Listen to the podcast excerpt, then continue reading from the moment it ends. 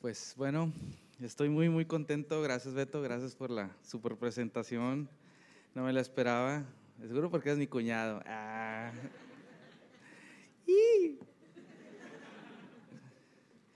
No se crean, no se crean. Digo, sí, sí es mi cuñado, pero, pero es broma, es chao. Bueno, este. Voy a orar. Gracias, Dios. Porque tú has sido tan, tan, tan bueno en mi vida. Gracias, Padre, porque tú me has traído a lugares altos. Tú me has puesto donde tú quieres que esté, Padre. Tú me has llamado a cosas grandes. Tú me has bendecido. Tú me has prosperado. Tú me has dado lo que el mundo no me ha dado, Padre. Y te doy gracias por eso. En el nombre de Jesús yo declaro que esta es una reunión bendecida. Declaro que renovación de mente, declaro transformación en nuestra forma de pensar, en nuestra forma de vivir. Declaro vidas nuevas, personas nuevas. Declaro que vivimos lo que tú nos, has llamado a vivir. En el nombre de Jesús. Amén. Y bueno, la verdad, hay tantas cosas, o sea, no, es que no tienes idea, todo lo que pasa por mi cabeza, de cuenta que siento así un bombardeo de, de lo bueno que es Dios, de lo bueno que, lo, lo que viene para la iglesia, de lo que está en la puerta ya, de lo que, de la restauración de, en familias, de, de tantas cosas, de cuenta que en mi cabeza hay tanto, hay tanto, tanto, tanto que estoy creyendo, que estoy anhelando porque ya suceda. Y, estoy muy contento por eso, la verdad estoy muy, muy, muy, muy contento. Sé que Dios ha trabajado mucho en esta iglesia con, con cada uno de nosotros, sé que Dios ha transformado la vida de cada uno de nosotros, sé que Dios ah, tiene cosas aún más grandes de lo que ya ha hecho en tu vida. Si tú crees que Dios te ha transformado, le falta. Hay muchísimo más por delante en tu vida. Si tú crees que ya es todo lo que Dios tenía para ti, no, no es todo, es tantito. Dios tiene cosas grandes, cosas grandes, cuando digo grandes, gigantescas, inmensas, maravillosas, grandes. Y bueno, hoy te voy a hablar acerca de, de algo que he estado meditando, he estado pensando, he estado hablando con Dios, he estado ah, hasta en cierta manera, no cuestionando, pero sí preguntándole a Dios por qué, por qué ciertas cosas son así, por qué, que me enseñe, que me revele, que me explique por qué ciertas cosas son así, por qué pasan ciertas cosas. Y primero quiero hacerte una pregunta, ¿cuántos de aquí sabemos que somos una nueva criatura. Que nuestro espíritu es una nueva criatura, que, ya es una nueva vida, una nueva vida empezado en nosotros, que somos una nueva persona. Y ahora te, te voy a preguntar, ¿cuántos están viviendo esa nueva persona? ¿Cuántos están viviendo esa nueva vida que Dios ya te depositó? Sí, te la depositó en el Espíritu. En el Espíritu tú eres perfecto, eres santo. Tú tienes todo lo necesario para vivir la vida de acuerdo a lo que Dios tiene para ti. Ahí está todo. Pero ¿quién realmente la está manifestando? ¿Quién está viviendo la vida que Dios ha depositado, esa nueva vida?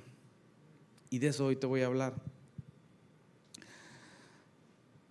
Quiero que si no sabías, quiero que lo sepas, que cuando tú recibes a Jesús en tu corazón, el Espíritu Santo viene y, y, tú estabas muerto en tu espíritu y viene a darte vida. Y esa vida es una nueva, una nueva vida. Y eso viene el Espíritu Santo y te sella y no hay forma de que tú puedas perder esa nueva vida. Esa nueva vida se da en tu espíritu. Y es una nueva oportunidad, es un nuevo comienzo de que tú empieces diferente las cosas viejas pasaron, he aquí todas son hechas nuevas. Tú tienes la oportunidad de empezar diferente. Cuando tú recibes a Jesús, tú puedes empezar a vivir diferente. Y la realidad es que deberías de empezar a vivir diferente. Cuando recibes a Jesús no es para que vivas igual que toda tu vida has vivido, que te mantengas viviendo de la misma manera, no. No, no, no, has recibido poder has recibido el mismo espíritu que resucitó a Jesús de los muertos. El mismo espíritu que Jesús necesitaba para empezar a hacer milagros. El mismo espíritu. Has recibido poder. Poder dentro de ti. Y fíjate que, esto lo, lo, he estado, lo estuvimos meditando y, hablé un poquito acerca de esto en, Soso eh, hace días y, y, me puse a meditar en esto y me puse a pensar que en las iglesias lo primero en que se fijan, en lo primero que ven,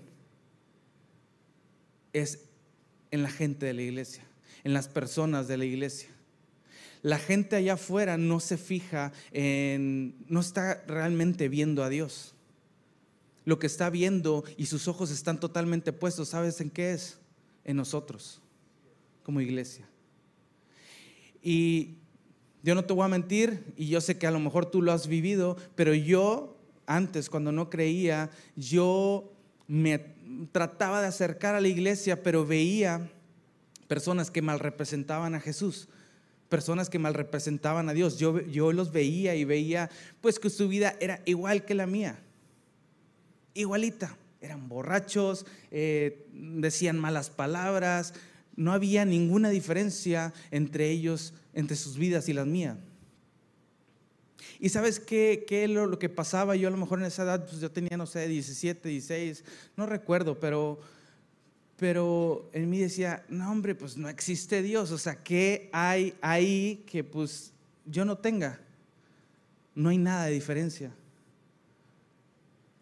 Y, realmente lo que debería ser, debería ser todo lo contrario. En la iglesia debería haber cosas diferentes a lo del mundo, totalmente diferente, totalmente lo contrario. Eso es. A mí desde chico me enseñaron que en la iglesia eh, la gente cambiaba, que la gente era transformada. A mí me enseñaban que en la iglesia ah, la gente no tenía los, los, mismos problemas de borrachera, de maldiciones. Yo no, no, no me cuadraba. Y yo fui uno de esos. Yo fui, la verdad, toda mi vida. Me preguntaban, ¿tú qué eres? No, pues yo soy cristiano, pero realmente ni conocía a Dios. Y yo te puedo decir que lo primero que yo me fijaba eran las personas dentro de la iglesia. Yo no me fijaba en Dios porque ni siquiera lo conocía, ni siquiera lo veía, ni siquiera sabía cómo era, ni, ni cómo era la cosa. Entonces no había manera que yo me pudiera fijar en Dios. Pero sí me fijaba y tenía los ojos bien puestos en la gente. Y me acuerdo bastante que hasta discutí con Rubén hace, digo, no sé cuántos años, pero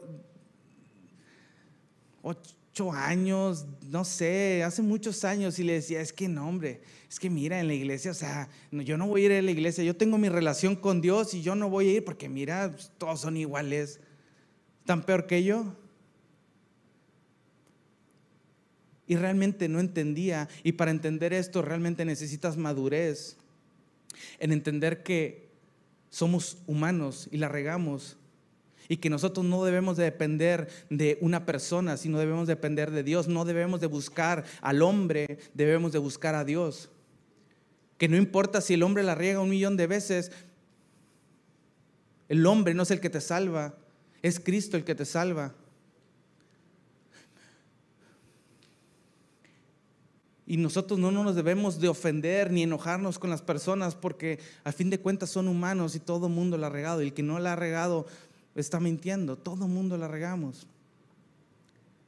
Pero para entender esto necesitas madurez, necesitas entender a Dios, necesitas conocer a Dios. Pero una persona del mundo no te va a entender eso. Una persona del mundo lo primero que va a ver es a las personas dentro de la iglesia. Va a ver a la iglesia. Y realmente muchas personas se alejan y no entran, no buscan a Dios porque ven que no hay diferencia, ven que es lo mismo, no ven nada diferente. Pero te digo algo, estoy tan contento de estar en una iglesia donde eso no sucede así. Estoy tan contento que cada vez conozco más personas que se han acercado y las veo que sus vidas han sido transformadas, que veo que son ejemplos, que realmente esta es una iglesia de ejemplo. Esta es una iglesia donde sí, no somos perfectos, pero ha habido cambios sobrenaturales en la vida de familias, de personas. Ha habido milagros sobrenaturales en esta iglesia. Y yo te puedo decir con toda certeza, la gente del mundo que nos esté viendo a nosotros, gracia y fe, ellos saben que aquí hay algo raro. Ellos saben que aquí hay algo poderoso, que aquí hay algo sobrenatural, aquí hay algo que no es de este mundo, aquí hay algo que el mundo no puede darles. Y estoy tan contento porque estoy en una iglesia que, para empezar, transformó mi vida. Yo soy, mi vida totalmente es testimonio de que Dios cambia a las personas, que, que sí es verdad lo que dicen en la palabra. Mi vida fue transformada totalmente. La vida nueva que fue depositada en mí, yo la estoy viviendo. Esa nueva persona, yo la estoy viviendo. No te estoy diciendo que, que soy perfecto y que soy lo que tú quieras. No, no, no, no lo soy, pero no era lo que yo era. Ahora soy lo que Dios dice que soy. El Ricardo que antes era, está muy, muy, muy, muy, muy, muy años atrás. Ese ya murió.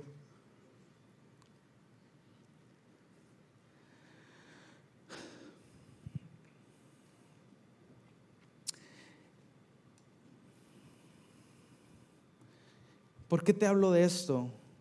Porque realmente siento que, es un tiempo de despertar, es un tiempo de el mundo necesita conocer a Jesús. Realmente necesita, ya es tiempo de que conozcan a Jesús. Y ahorita te voy a hablar un poquito acerca de esto, pero lo principal que quiero que entiendas es que a veces no, se necesita subirse un púlpito y compartir. Lo que se necesita es que la iglesia refleje a Jesús, que la iglesia se comporte como Jesús los ha transformado, que la iglesia sea como Jesús los ha llamado a ser. Eso va a generar mucho mayor impacto que alguien que se suba aquí en el púlpito y, les comparta. Seamos honestos, ¿cuántas personas realmente se van a animar? Ah, yo quiero ir a ver la transmisión de gracia y fe. Sí, sí va a haber muchas, pero imagínate que cada uno de ustedes en sus casas, en sus familias, en sus amistades reflejen a Jesús. ¿Qué tendrá más impacto? No te estoy diciendo que las redes sociales no son de, impacto, porque déjame decirte que hasta a mí me han sorprendido. Hay personas aquí que sus vidas han sido transformadas totalmente porque alguien de ustedes compartió las redes sociales. Y con una sola predicación que vieron, dijeron, yo necesito estar en esa iglesia, yo quiero esa iglesia, algo tiene que yo necesito.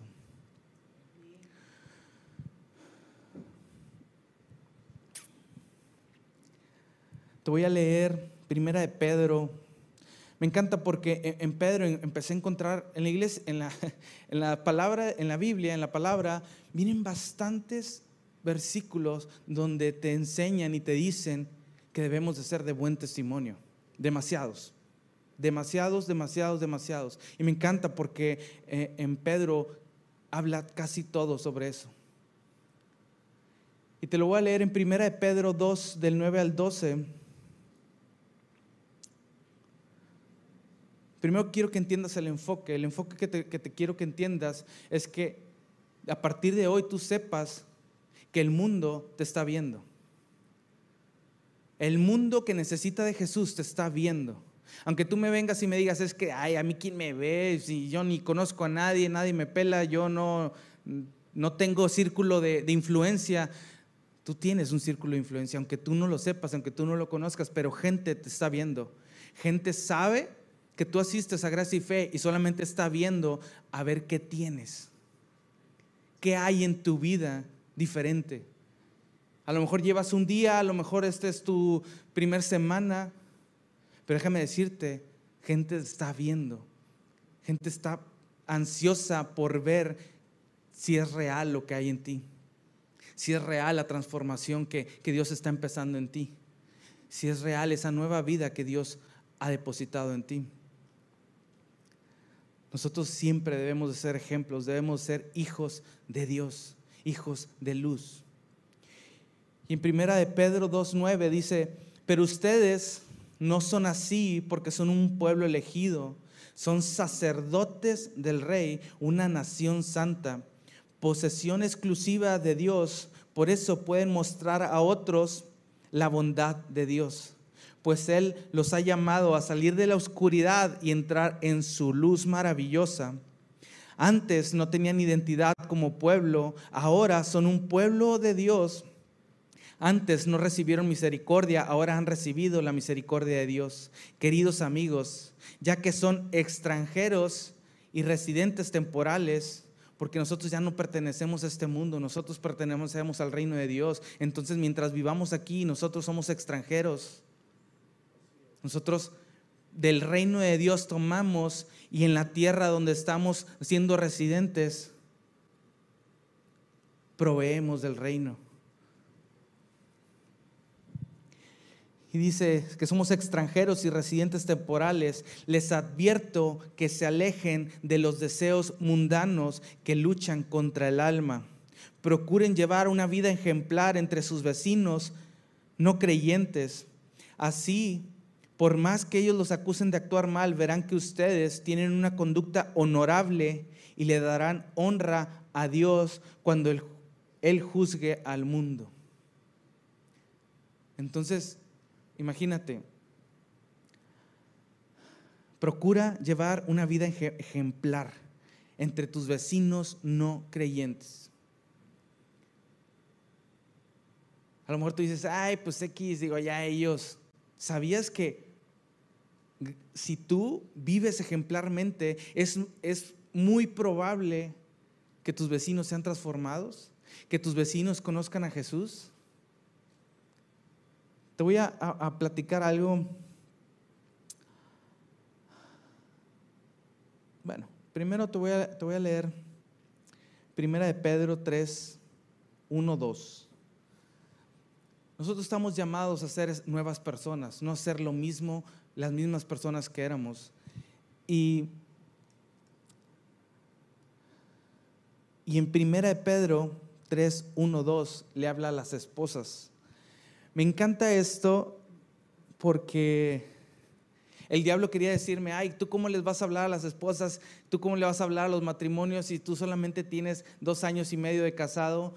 Y, el diablo trataba de, de, no, que no hablara de esto, pero sabes qué, Dios me reveló y me dijo, es que no importa cuánto tienes de casado, yo te revelé a ti sobre el matrimonio mucho antes de que te casaras, entonces no debes de tener miedo de hablar lo que yo te he enseñado.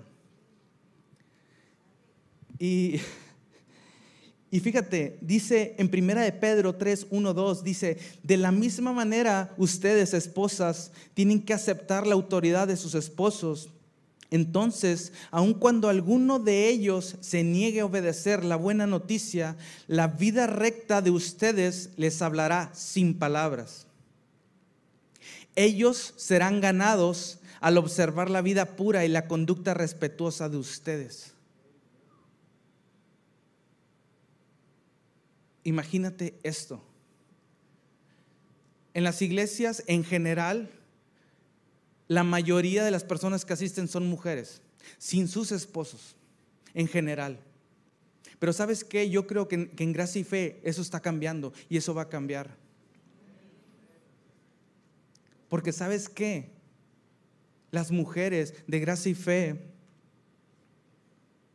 viven una vida recta, de buen testimonio, que sus esposos van a ser llamados a Jesús a través de su ejemplo.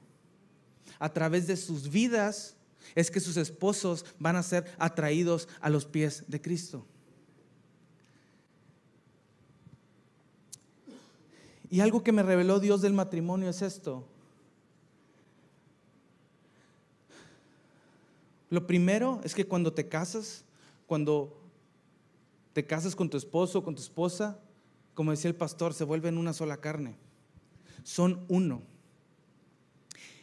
Y normalmente, a lo mejor no es tu caso, pero en el mundo sucede bastante, que las mujeres o los hombres hablan mal de sus esposos. Realmente si te pones a pensar esto, tu esposo no conoce a Dios. Y la única forma que lo conozca, porque ni, chiste se va a querer parar en la iglesia, es a través de ti. Pero si en ti no ve reflejado absolutamente nada de Jesús, ¿cómo quieres que sea llamado a Él? ¿Cómo quieres que Él vea si cuando llega a la casa lo único que se escuchan son gritos de tu parte, cuando lo único que, que, llegas a la casa son eh, cosas que no van de acuerdo a lo que Dios quiere? Y, la realidad es esta, que como ustedes son una misma carne, cuando tú ofendes a tu compañero o a tu compañera, sabías que te estás ofendiendo a ti mismo. Cuando tú hablas mal, dices, es que mi esposo es un borracho, es un bueno para nada, es lo que tú quieras realmente estás ofendiendo a tu misma carne. Y cuando tú hablas mal sobre tu esposo, le estás declarando cosas a él. Quieres que cambie, pero tú le sigues declarando todo lo contrario, dime cómo va a cambiar. Realmente tú tienes que empezar a vivir diferente en tu casa si quieres que tu esposo cambie. No esperes, y, me encanta porque todo el mundo en el mundo o, cuando no tienen este entendimiento, le oran a Dios y le piden, Dios es que cambie lo que sea este, más cristiana como yo, más cristiano como yo, pero realmente Dios la que quiere que cambie eres tú, hombre o mujer. Porque Él sabe esto que te estoy diciendo que la vida recta de ustedes les hablará sin palabras. Eso tiene muchísimo más poder que, cualquier palabra que vaya a salir de tu boca a tratar de convencer lo que venga a la iglesia. Porque también sé que hay personas que les dicen, es que condenándolos a los pobres hombres o las pobres mujeres, que es, la verdad, esto perdónenme, pero es más hacia las mujeres, porque sé que sucede más en las mujeres. Lo quise hacer como que, ok, hombre y mujer, pero la realidad es que esto va más enfocado a las mujeres. Y perdónenme, perdónenme. Este. y, fíjate esto. Ah, normalmente quieren que el esposo venga a la iglesia y, ¿sabes qué sucede? No, no, no, hablo de todo. Sé que aquí en esta iglesia eh, cosas van a cambiar y sé que va a haber si estás sola tu silla de un lado, sé que va a haber tu esposo, va a estar aquí tarde que temprano. Esa es una certeza. Y, me gusta esto, fíjate, que, que jamás hay que limitar a Dios. Aunque tú veas que tu esposo anda por el mundo rienda suelta, déjame decirte, yo andaba rienda suelta por el mundo y no había nada que me pudiera traer a los pies de Cristo. No había nada en este mundo que lo pudiera hacer. Así era mi pensamiento, pero un día caí redondito. Y fíjate, uh, ok, me quedé en, condenando. Ah, normalmente muchas personas condenan a sus esposos. Les dicen, llegan a la casa del servicio y llegan este súper acá con el hacha y es que si sigues así te vas a ir al infierno, es que tú no entiendes, tienes que ir a la iglesia, mira, es que no puedes andar en pecado porque mm, te va a ir mal. ¿Tú crees que a tu esposo le van a quedar ganas de ir a la iglesia después de lo que le dices? No, se va a alejar más y más y más. La única forma, y, y, es en serio, de verdad, de corazón te lo digo, la única forma que tu esposo venga a la iglesia, ¿sabes cómo es? es que la vida recta de ustedes les hable sin palabras. Ellos serán ganados al observar la vida pura y la conducta respetuosa de ustedes. Ya se me acaba el tiempo, pero ojo, también a los esposos, ah, la única cosa que, Jesús nos llama es que amemos a nuestras esposas como Jesús amó a la iglesia, dando su vida por ella. Entonces, realmente, hombres, debemos de dar nuestra vida por nuestras esposas. Debemos de ponerlas a ella primero, debemos amarlas incondicionalmente. Cuando tú haces eso, cosas poderosas suceden. Cuando tú tienes una vida recta, mujer, cosas poderosas suceden.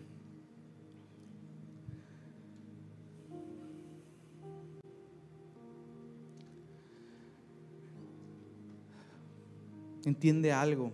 Si tu vida refleja a Cristo, tarde que temprano, tus familiares, tus amigos, tus esposos, tus hijos van a venir a Cristo. Si tu hijo ve un desorden en tu casa y tú dices ser hija de Dios y ves que todo está patas para arriba, no creo que le queden ganas. Pero en cambio, si ve que tu vida ha cambiado por el Evangelio, ha cambiado gracias a Cristo, créeme que Él solito, sin que le digas, va a pisar esta iglesia.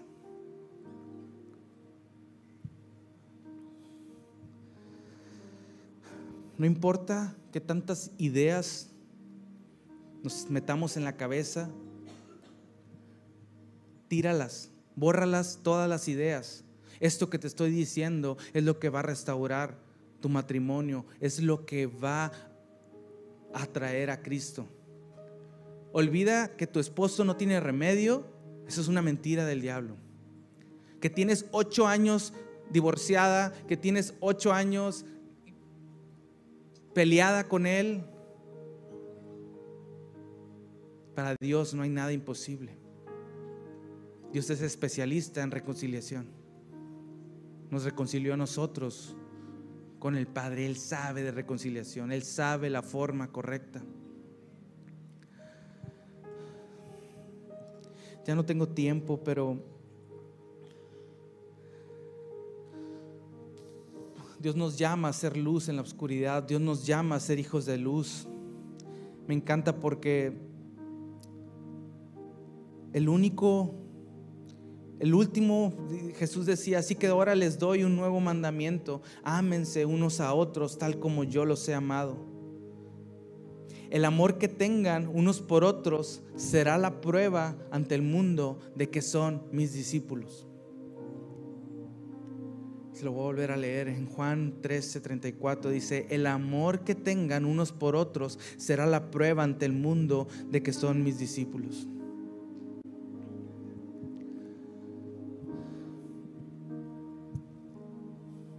Fíjate, traía más cosas, pero, pero yo creo esto. Yo creo que es un tiempo diferente. Es un tiempo donde Dios quiere hacer cosas en tu vida. Yo sé que a lo mejor estás batallando con cosas, a lo mejor estás, no sé, batallando con el alcohol, a lo mejor estás batallando con, no sé, drogas, o a lo mejor estás batallando con infidelidad o a lo mejor estás batallando con X o Y. Pero hoy es un tiempo diferente. Vivimos en un tiempo donde Cristo quiere transformar tu vida, donde Cristo está ansioso y está listo en la puerta esperando a que tú la abras para que Él pueda entrar y limpiar todo el desorden que tienes. Él quiere transformar eso. Él quiere hacer tantas cosas contigo. El único detalle, ¿sabes qué es? Que tú lo dejes hacer. Que tú lo, le permitas que entre a tu casa y transforme, limpie, queme, tire. Eso es lo único.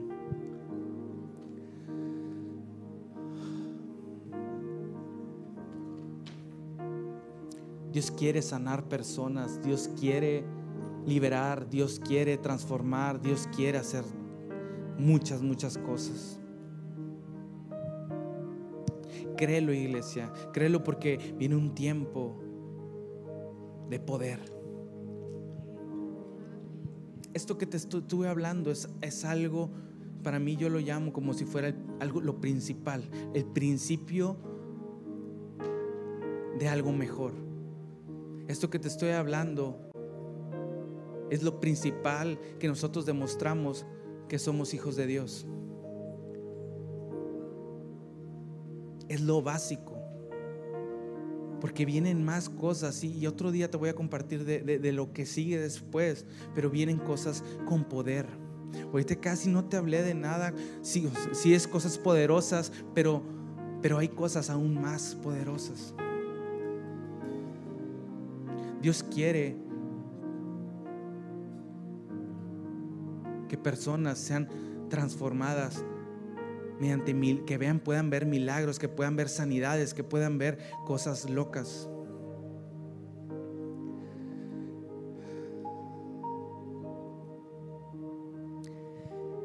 Y déjame orar, déjame orar esta tarde. Gracias Dios te doy por este día. Gracias Padre porque tú has sido tan bueno con nosotros Padre. Te entregamos en las cosas que no hemos podido cambiar. Haz con mi vida, haz con la vida de cada uno de los que estamos aquí, Padre. Transforma, cambia. Te abrimos la puerta.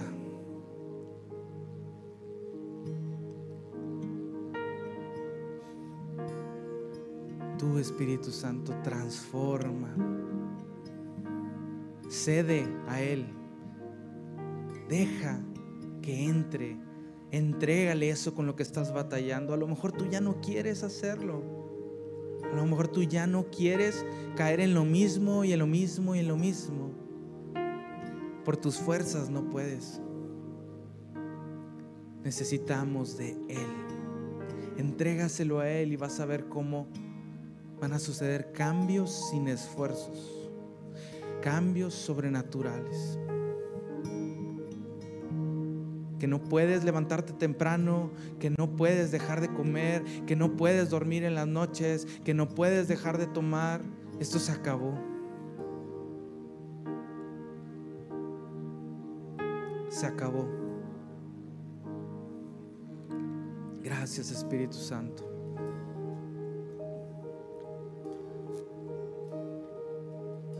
Déjalo que fluya en tu vida. Déjalo. Él es experto en restaurar, en sanar, en prosperar. Él sabe cómo hacerlo. Tú y yo no sabemos. Tenemos una idea de cómo, pero el que sabe, el que es experto, es nuestro Dios Todopoderoso. Ahorita estoy creyendo yo por cosas locas. Dios me ha mostrado cosas muy, muy, muy locas y realmente siento que empieza esta iglesia y estoy creyendo porque vamos a ver sanidades locas. Sanidades locas.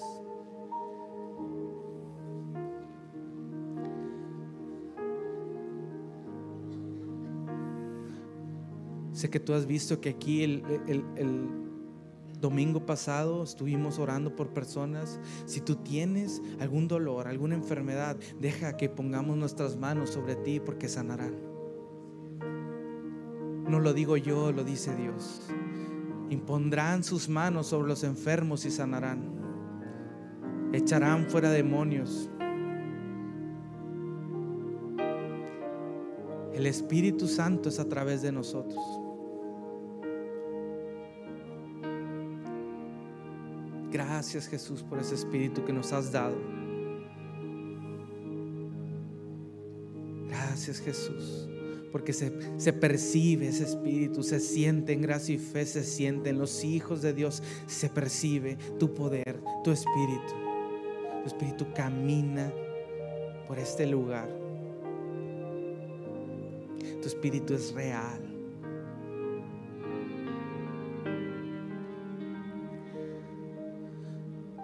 Si batallas con la vista, cierra los ojos y vete viendo al 100%.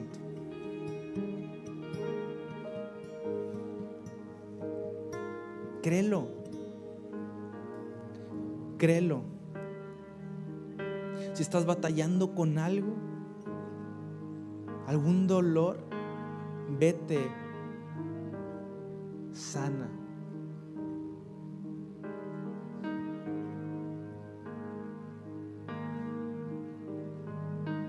Te duele la cabeza, Pon tu mano sobre tu cabeza y declara, en el nombre de Jesús, yo soy sano. Dolor, te vas de mi cuerpo. Si alguna parte te duele, pon tu mano sobre el área y ordena el dolor, ordena a la enfermedad que se vaya en el nombre de Jesús.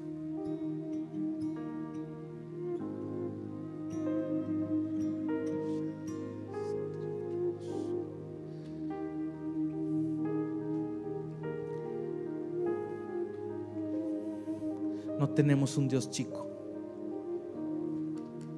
Tenemos un Dios grande. Créele. Créele.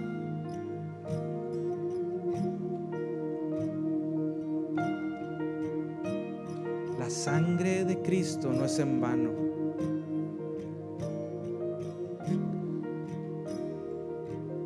Por tu sanidad hubo un precio y fue pagado ya.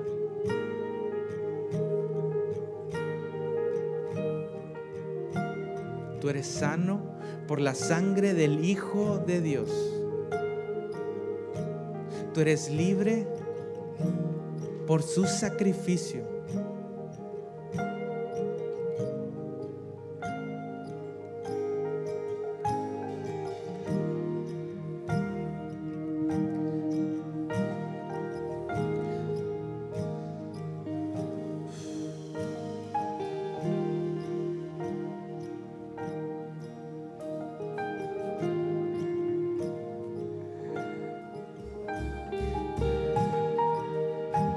Empieza a ver a tu esposo aquí sentado.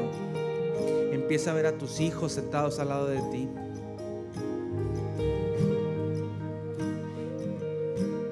Empieza a ver a tu esposa sentada al lado de ti. Si tú aún no te has casado, empieza a ver a tu esposo o a tu esposa al lado de ti.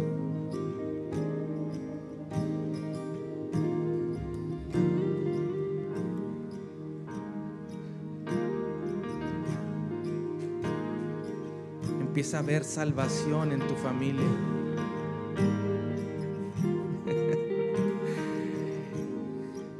Lo que el diablo te ha robado por años es tiempo de que lo tomes. Es tiempo de que tomes lo que te pertenece.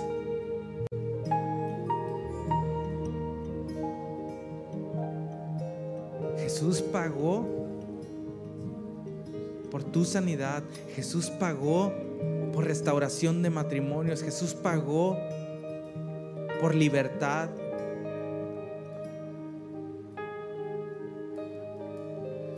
La depresión no te pertenece. No es algo natural.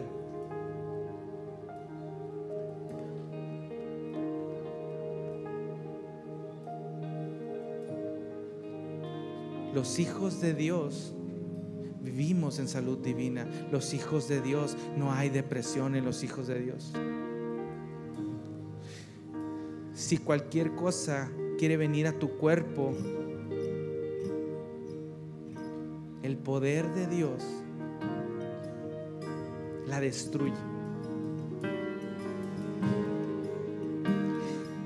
Quiere venir una enfermedad, no cabe en tu cuerpo, porque cuando toca tu cuerpo, muere.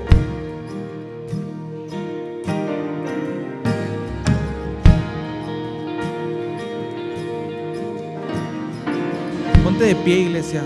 Vamos a adorar a nuestro Dios.